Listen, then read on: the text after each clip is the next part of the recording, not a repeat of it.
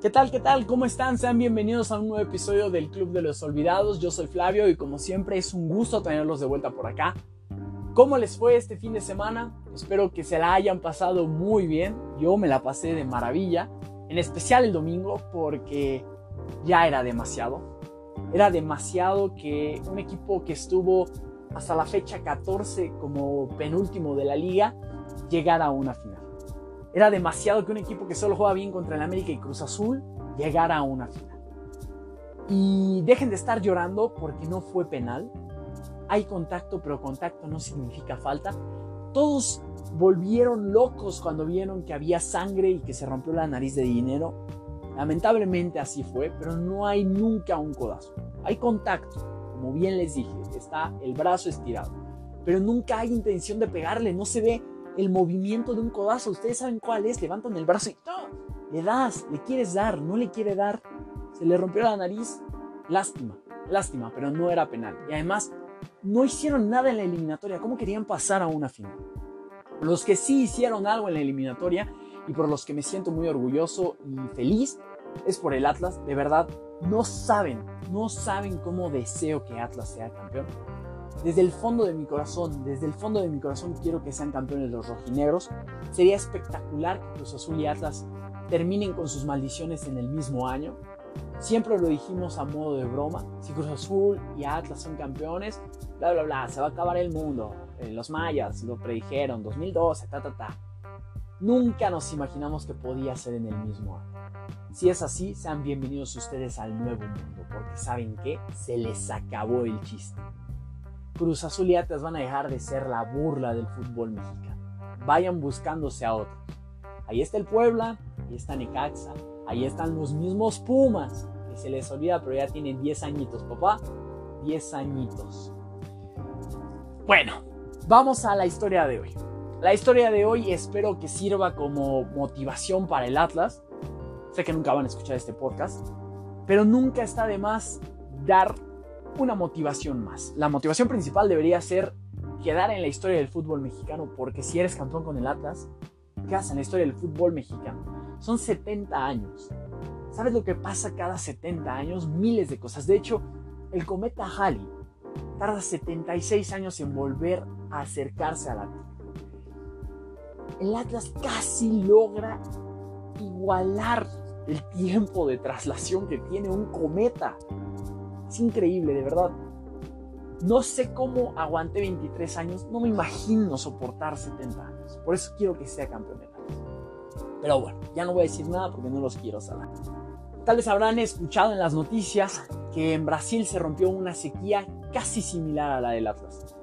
Atlético Mineiro se coronó campeón del Brasileirao por primera vez desde 1971, es decir, por primera vez en 50 años el equipo comandado por Cuca y que está conformado por un plantel espectacular. No nos dimos cuenta, pero Atlético Mineiro invirtió muchísimo. Arana, Jair, Eduardo Vargas, Saracho, Diego Costa y el más importante de todos, Nacho Fernández, que se llevaron de River Plate. Todavía me duele eso, pero te mando un beso, Nacho, qué bueno que eres feliz un equipo que estaba diseñado para ganar. De hecho, era mi candidato número uno en la Libertadores, después de eliminar a River. Si eliminas a River, para mí eres el mejor equipo del continente. Me estoy desviando. Vámonos a la historia. 50 años, 50 años. Y hoy vamos a hablar justamente de aquel equipo que en 1971 se convirtió en el primer campeón de lo que ahora se conoce como la Serie A Brasil. Eh, aquel equipo fue entrenado por uno de los entrenadores más importantes en la historia de Brasil, uno de los más importantes en la historia de la Copa Libertadores y el creador de uno de los mejores equipos en la historia del fútbol, uno de los campeones sin corona más recordados en la historia de este bello deporte. Hablo del Brasil de 1982, del cual obviamente voy a hacer un, episodio, pero Tele Santana es el artífice detrás de tantas, tantas historias de este Mineiro, del Sao Paulo bicampeón de Libertadores, de este Brasil del 82, una eminencia dentro del fútbol sudamericano. Entonces, sin más preámbulo, vamos directo a la historia de hoy. Perdónenme porque no les voy a decir el título, porque todavía no lo decido, pero eh, damos por iniciada así la historia del Atlético Mineiro de 1971. Como bien les dije en el inicio, Tele Santana es un crack dentro del fútbol brasileño. Lo fue como jugador, fue ídolo y emblema de Fluminense, equipo en el que se retiró y en el cual inició su carrera como entrenador. En 1959 ganó el campeonato carioca y en 1970 ganó la Taza Guanabara. Antes de continuar, debo explicar algo que sucede en Brasil. Como bien saben, Brasil es inconmensurablemente grande. Y de hecho, existen muchos torneos de fútbol dentro de Brasil. Brasil está dividido en 17 estados y cada estado tiene su campeonato regional. En Sao Paulo tenemos el campeonato paulista, en Río de Janeiro tenemos el campeonato carioca, en Minas Gerais tenemos el campeonato minero y en el estado Río Grande del Sur tenemos el campeonato gaucho. Y así podemos seguir enumerando. Son muchísimos campeonatos. Además de los campeonatos locales, tenemos el campeonato nacional, el famoso Brasileira. A lo largo de los años ha cambiado de nombre, pero el que más queda es Brasileira. A ese van los mejores equipos de todo Brasil. Por eso es que siempre vemos a Flamengo, a Fluminense, a Sao Paulo, a Corinthians, a Palmeiras, a Inter, a Gremio, a todos, todos, todos los equipos importantes de Brasil juegan en el Brasileiro. Entonces, Estamos en 1970. Tele Santana deja a Fluminense y llega al Atlético Mineiro. De inmediato se pone a trabajar. Y es que parece que el fútbol en Brasil nunca para. Como dice la playera de la selección, nacidos para jugar fútbol. Brasil siempre tiene fútbol. Vamos entonces al Campeonato Mineiro de 1970, el cual se juega de junio a septiembre. Atlético Mineiro tiene una misión y solo una misión. Evitar el exacampeonato de Cruzeiro, su archirrival. Tele Santana no se anda con tonterías y él dice yo voy a ser campeón. El equipo era un equipazo, había sido entrenado previamente y es algo que a mí me gusta mucho de los brasileños y es que tú sabes un nombre, pero ese nombre no es el nombre con el que se le conoce, ¿no? Tiene su apodo. Antes de Tele Santana, el equipo había sido entrenado por Dorival Nippel. Yo dije, bueno, se llama Dorival Nippel. Pero su apodo, por el que más se le conoce, es Justrich. El caso es que Atlético Mineiro era un equipo bueno bajo la dirigencia de Justrich. De hecho, en el verano de 1970, previo al Mundial, derrotó 2 a 1 a la selección brasileña que posteriormente ganaría la Copa del Mundo en nuestro país. Así que Atlético Mineiro era un equipo importante. Bajo el mando de Tele Santana alcanza su potencial eh, a full, ¿no? Por así decirlo. No solo evita el exacampeonato de, eh, de Cruzeiro, se corona campeón por primera vez desde 1963 y lo hace de una manera aplastante. Gana 20 partidos, empata uno y solo pierde uno. De hecho, logra una racha de 15 victorias de manera consecutiva y el goleador del equipo termina siendo Darío José dos Santos, mejor conocido como Dada Maravilla. Como les dije, maravilloso que los brasileños siempre tengan un apodo para sus jugadores. 15 goles a lo largo del torneo le dan el campeonato como goleador de dicho torneo. El jugador más cercano a él de Mineiro fue Oldair con 8 goles. Oldair jugaba como defensa Así que Dada Maravilla era una maravilla. Conseguido el título en el campeonato mineiro, es turno de disputar el Robertao. Como les había dicho, el Brasileirao ha tenido muchos nombres a lo largo de su historia. En 1970 se llamaba el Robertao. Ese se juega de septiembre a diciembre y como les había dicho van los mejores equipos de Brasil. Se decide dividirlos en dos grupos y los primeros dos avanzarían a un cuadrangular en el cual se volverían a enfrentar entre ellos y de ahí saldría el campeón. Atlético Mineiro no gana su grupo, califica como segundo por detrás de Palmeiras y del otro lado Cruzeiro y Fluminense avanzan. En el cuadrangular se demuestra que Fluminense es el mejor equipo de Brasil, el Fluminense que había sido entrenado por Tele Santana y consigue el campeonato nacional, ¿no? Atlético Mineiro queda en tercero, pero bueno, la misión de 1970 no era ser campeón de Brasil, era evitar el exacampeonato de Cruzeiro. Para 1971 la misión cambia, ¿no? El equipo de Tele Santana no voy a decir que desprecia el campeonato mineiro, pero no pudo hacer mucho ante el América Mineiro, el equipo que se terminó coronando, el cual lo hizo de manera invicta y ganándole los dos partidos al Mineiro de, de Tele Santana. De hecho, la diferencia fue solo de 5 puntos, pero un equipo que se termina coronando de manera invicta siempre será algo increíble y difícil de, de alcanzar, ¿no? En 1971, la entonces eh, Confederación Brasileña de Esportes decide crear el campeonato brasileño. Ya había sido mucho relajo eso de que se llamaba Taza de Brasil, Taza de Prata, ah, eh, Taza en portugués es Copa, ¿no? Robertao, bla, bla, bla. Vamos a llamarlo Campeonato Brasileño. Entonces, en 1971 se establece que ese va a ser el primer campeonato brasileño de la historia. Como participan los mejores equipos de Brasil, en esta edición participan 20 equipos. Se dividen en dos grupos de 10 y se determina que van a avanzar los primeros 6 de cada grupo. Pero por la fecha en la que nos encontramos en Brasil, la gama de estrellas que juegan en el fútbol brasileño es espectacular. Estamos hablando de 1971 el año después de que Brasil consigue el campeonato mundial de fútbol en México, con la soberbia actuación de Brasil, con el mejor Brasil de la historia según se dice, yo creo que sí lo es, pero eso se refleja en el fútbol brasileño. Tenemos contendientes por todos lados. De entrada tenemos al Santos, que tiene a nada más y a nada menos que a Orrey Pelé, a Clodoaldo y a Carlos Alberto. Está el Cruzeiro de Tostao, de Dirceu y de Piazza. Tenemos al Sao Paulo de Gerson, de Pablo Forlán y de Terto. Tenemos al Botafogo de Jairzinho, tenemos al Corinthians de Rivelino tenemos al Atlético Mineiro de Dada Maravilla.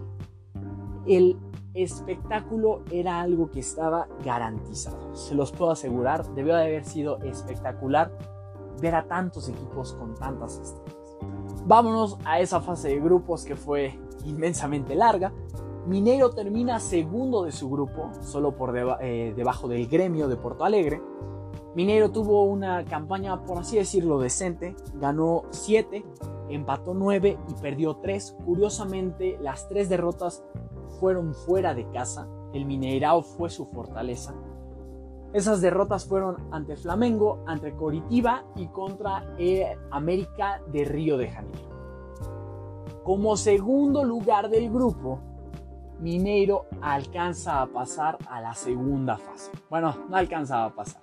Pasaban seis y ellos fueron segundos, entonces pasaron a la segunda fase. La segunda fase tenía otro formato. Como eran 12 equipos, se dividieron en tres grupos de cuatro equipos. En esta ocasión solamente iban a pasar los líderes de cada grupo. ¿Ven cómo les digo que era un relajo el fútbol brasileño? En esta segunda fase, Mineiro queda en el grupo de Inter de Porto Alegre, de Santos y de Vasco da Gama.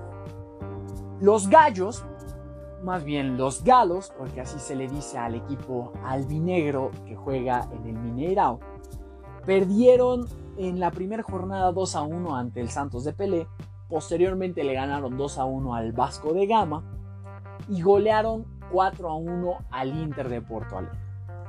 Para la vuelta de los partidos, derrotan 2 a 0 al Santos, empatan 1 a 1 contra el Vasco de Gama y llegan a la última fecha como líderes. El único equipo que los podía bajar debido a la combinación de resultados era el Inter de Porto Alegre pero no solo les tenía que ganar, tenía que hacerlo por diferencia de tres goles. El equipo de Tele Santana, que no conocía lo que era defender, y es que Tele Santana era un convencido de que el fútbol se tenía que jugar de manera ofensiva, termina perdiendo el partido.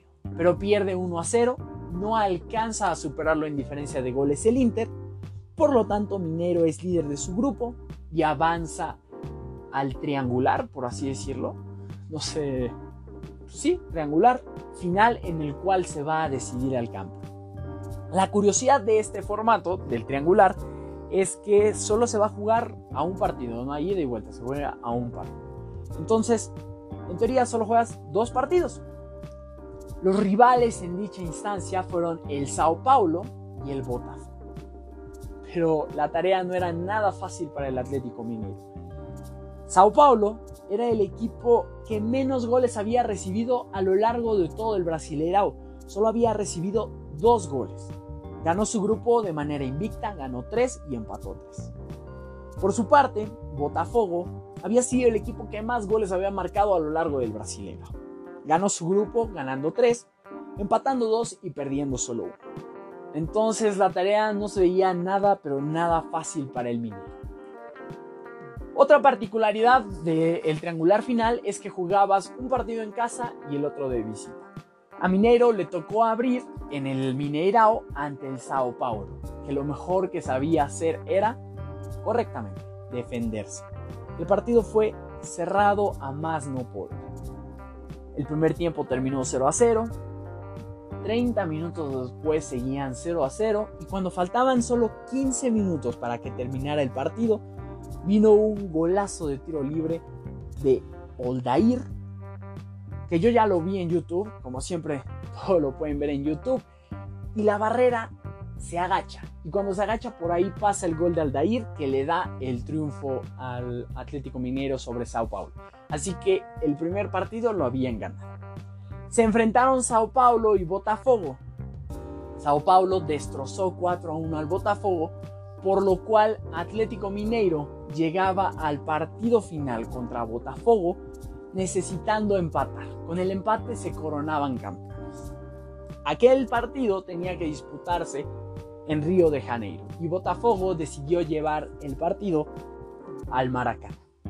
86 mil personas entraron aquella noche al Maracaná. 10 mil de ellas eran hinchas del Atlético Mineiro, hinchas del Galo. El partido fue cerrado a más no poder. Además, Mineiro sabía que con el empate podía ser campeón. Pero como bien les dije, Tele Santana no se andaba con tonterías. Él creía que el fútbol era un espectáculo y se tenía que ganar. Al minuto 61, Humberto Ramos logra deshacerse de su marca y manda un centro. Dada Maravilla se eleva por los cielos y se sostiene como un colibrí antes de rematar de cabeza y vencer al portero del Botafogo. Ahí es cuando nace el apodo del colibrí que se le dio a Dada Maravilla. Con ese gol, Atlético Minero se convirtió en el primer campeón en la historia del campeonato brasileño de fútbol. Dada Maravilla fue el campeón de goleo de ese torneo, no es sorpresa para nadie. Increíblemente, Dada Maravilla fue integrante del Brasil que ganó la Copa del Mundo en 1970, pero no jugó ni un solo partido. ¿Y por qué no jugó? Bueno, ¿quién era el delantero titular de Brasil en 1970? O Rey Pelé. Era imposible que jugara. Pero eso no le quita méritos a Dada. ¿eh? Dada es uno de los jugadores más importantes en la historia de, Brasil. De hecho, es el segundo máximo goleador en la historia del Atlético Mineiro. 211 goles en 290 juegos y según él, fuera del área era un asco, era lamentable, pero dentro del área era incomparable, era un, jugador letal. Aquel equipo del Atlético Mineiro contaba con varias figuritas dentro de su, de su plantilla, nada más para enumerarlas y que no se queden en el olvido tenemos al portero Rento, a Oldair, como bien les dije, en una lateral. El otro lateral era Humberto Monteiro, Bantir y Grapele eran los centrales. Vanderlei e Humberto Ramos eran los contenciones, Ronaldo, Tiao, uno de los mejores apodos que he escuchado en el fútbol brasileño, Lola, era el 10, y Darío dos Santos, mejor conocido como Dada Maravilla, era el, delantero matón, ¿no? Había otros jugadores como Spencer, eh, Ramos y Beto, pero bueno. volvamos a el entrenador de este equipo y es que podría decirse que por él es que Atlético Mineiro tardó 50 años, porque si algo caracteriza a los brasileños además de su amor por el fútbol es su superstición. Y es que se dice que sobre Atlético Mineiro había una maldición y por eso no podían salir campeones. Esa maldición podría decirse que fue culpa de Tele Santana. Y es que él había dicho que si el equipo salía campeón del Brasileirao, él se iría caminando desde Belo Horizonte hasta Congonas o Congoñas, no sé cómo se pronuncia, tiene NH, entonces creo que sí, de Belo Horizonte a Congoñas porque tenía que irle a agradecer o rezarle a Nuestra Señora do Perpetuo Socorro para agradecerle por el campeonato. La distancia era de 67 kilómetros y pues Tele prometió hacerla a pie. Según dice la leyenda, Tele Santana solo caminó 25 kilómetros y de repente se dio cuenta de que no iba a llegar. Entonces decidió subirse a la patrulla que los venía escoltando para que no los atropellaran en la carretera. Y así fue como llegó al condado de Pires. Y ahí fue donde se bajó a la capilla, rezó, le agradeció a la Virgen y se regresó a su casa. Pero la promesa había sido ir caminando hasta la capilla de la Virgen. Entonces cumplió, pero no cumplió. Y es por eso que en Brasil se dice que el Atlético Minero estuvo maldito, por así decirlo, por 50 años. Por eso es que perdieron el campeonato de 1977 en el cual iban invictos. Por eso que cayeron en las semifinales del 85 contra Corintibia. Que perdieron en el famoso juego de la lluvia contra Sao Caetano en el 2001. Y así podemos ir enumerando cosas. Curiosamente, la maldición del minero solamente aplicaba dentro del Brasileirao, porque fuera del Brasileirao ganaron todo. En 1978, si no mal recuerdo, ganan cuatro campeonatos mineros de manera consecutiva. En el 2013 ganan la Copa Libertadores con Ronaldinho y con Cuca. Ganaron Sudamericanas, ganaron todo, pero los brasileños dicen que el equipo estaba maldito y solamente estaba maldito en, en el Brasileirao. ¿no? De hecho, Cuca, el entrenador del actual equipo de, Atlético Mineiro, le fue a pedir permiso al hijo de Tele Santana para cumplir la promesa de su padre porque quiere terminar con esa superstición que hay alrededor del equipo y porque él es un fiel creyente de Nuestra Señora de Socorro Perfecto. Vean eh, la playera que utilizó durante la final de la Copa Libertadores de este año contra Palmeiras y la del 2013 es una playera en que la Virgen ubica y abarca todo el torso, es, muy católico Cuca, entonces él está dispuesto a hacer el trayecto de 67 kilómetros que Tele Santana no pudo hacer. Veremos si lo logra, espero por el bien del Atlético Mineiro que lo logre, y si no la afición lo va a empujar para que lo logre. Y pues ya veremos. Pero, pero sí, gran historia del Atlético Mineiro, gran historia de Tele Santana. Y espero que sirva de motivación para el Atlas. Todo es posible. Si los albinegros pudieron, no veo por qué los rojinegros no pueden. Mucha suerte al Atlas. Hay muchas eh, similitudes con el título de 1951. La primera de ellas es que en aquel entonces gracias a una derrota de León fueron campeones. Hoy tienen que vencer a León para ser campeones. Se puede. Mientras haya vida, se puede. Entonces, mucha suerte al Atlas. Ya estaremos viendo la siguiente semana si vamos a tener que hacer un episodio especial a lo Atlas. Pero por lo pronto hemos llegado al final del de hoy.